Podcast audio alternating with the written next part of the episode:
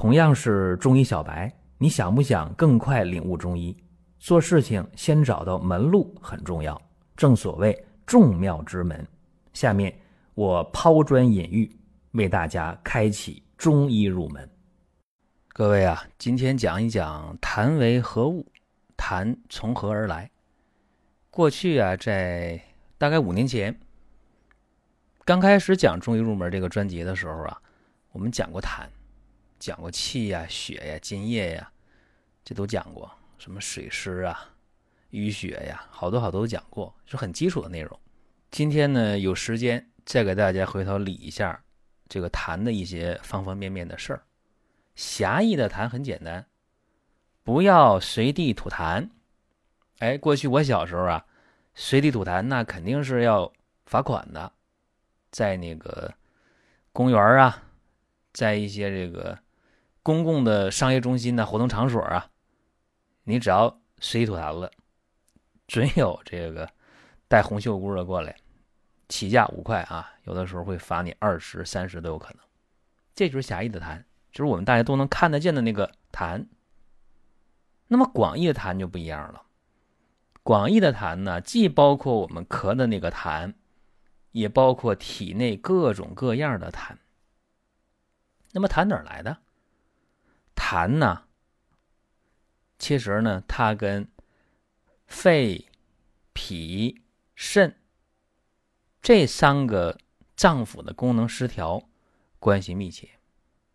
平时大家都说，脾为生痰之源，肺为储痰之器。说那痰呢，就在肺里边哪来的是脾？脾功能不好了，脾虚了啊，生痰了，痰就放到。暂存到肺里边，大家平时理解到这一步也挺不容易。毕竟咱们听音频大多数是门外汉嘛。那么这个脾虚为啥就能生痰呢？这样啊，这个脾的功能主要是运化功能，也就是说，吃到胃里边的这些东西啊，食物，中医叫水谷，那需要。在胃里边消化，对吧？那么胃，了解生理的知道，它是一个研磨的粗加工的这么一个场所。靠谁提供动力呢？脾呀，哎，脾给这胃提供动力，然后让这个吃进去的食物，也就是水谷在胃里化为精微，所以有这个脾气散精啊，脾气呢。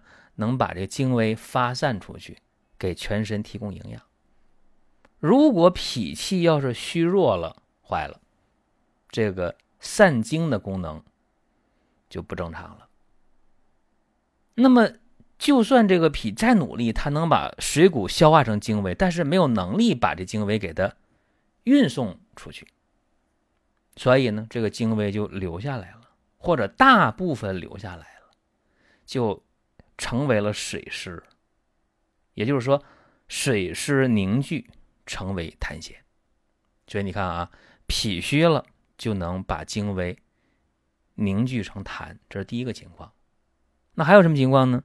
说这个湿困脾阳，照样能够生痰。你看，一个是脾本身的运输的功能下降了，那么水液就停留了。还有呢？但凡外界的这个水湿之气太重的话啊，你比方说，你最近你所在地区阴雨连绵，或者你最近呢总出去这个玩水去啊，怎么样？这个啊都能够湿困脾阳，或者你就爱吃那个生冷的，拉开冰箱门，凉的就往嘴里倒，冷的就往肚里吃。或者说你就爱吃那个大鱼大肉啊，那么这些行为都能让脾的阳气被湿气困住，那脾阳就逐渐逐渐的弱了。那阳气是向外的、向上的，是运动的。这个阳气被困住了，坏了，脾的阳气被困住了，津液就没有能力往外去疏散了，那脾就不能给胃更好的去运行这个津液了。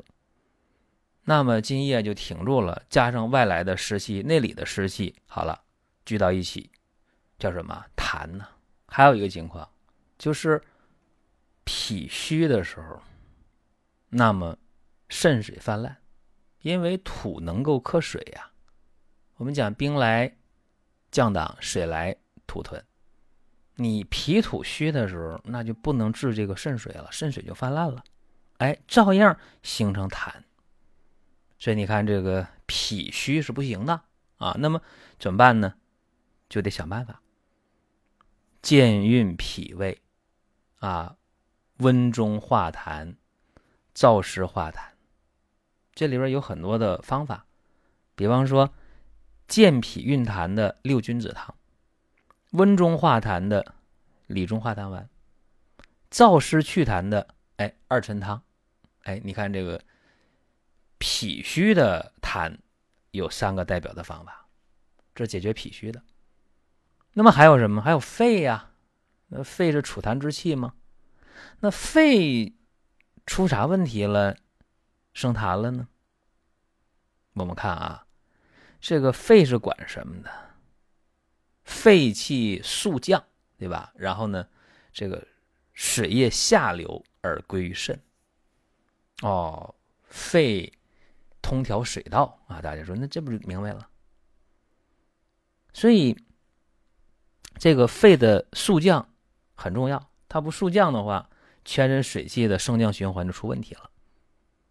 所以啊，一旦有这个外感的一些邪气伤到肺了，那么肺气的宣发速降的功能失常了，在这个情况下。那水湿就泛滥了，水液聚而成痰。还有一个，就是说肺，如果说外感的邪气呀，郁积肺气，那么淤久就化火了，就会让肺中的津液炼而成痰。那火种烧着，肺里边的水烧烧烧，越烧水越少，哎，形成痰了。所以这又是一个情况。那么肺的痰，外感来的，伤了肺了，所以怎么办？那就宣肺、润肺、清肺、温肺，这个方法非常多。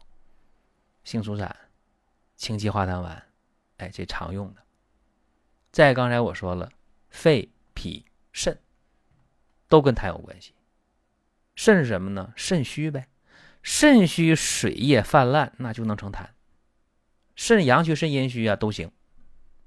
那么肾阳虚的话啊，这好解释，阳气不足了，不能被这个肾的阳气把这个水液给它气化，那么水液就容易浸润全身了。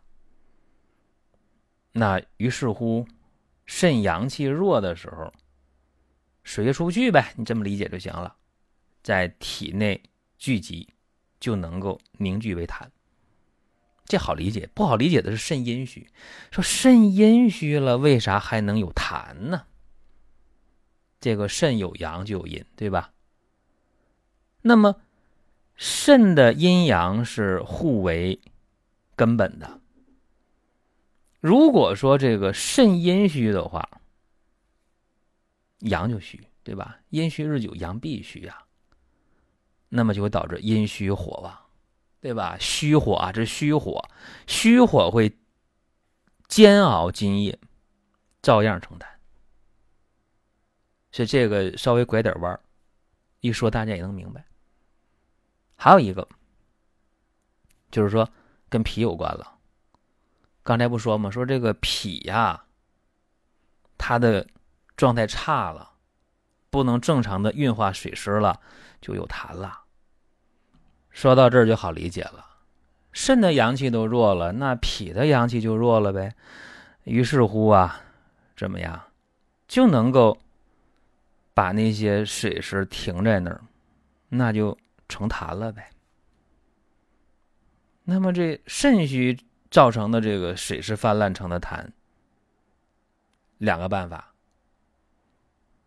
一个就是常用的方法，八味地黄丸，对肾阳来的；再一个就是六味地黄丸，对肾阴去的。这个金匮肾气丸它可不是壮阳的，它是给肾中微微生发阳气、消那个水的啊，这大家得知道。所以讲到这儿啊，今天我相信，如果说五六年前听这个音频的朋友啊。今天再听到这一段，呵，怎么样？对这个痰又有了一个新的认识。我们在听节目的过程当中啊，想说的话、想问的事儿，可以通过评论来实现。如果说身边人也需要这个内容，你可以转发一下。再有啊，就是关注的事儿，点关注不迷路，下回还能继续听。大家可以关注一个公众号，叫“光明远”。阳光的光，明天的明，永远的远，这个号啊，每天都有内容的持续更新，方便大家了解最新的动态。点赞、关注、评论、转发这几个动作一气呵成，感谢各位的支持和捧场。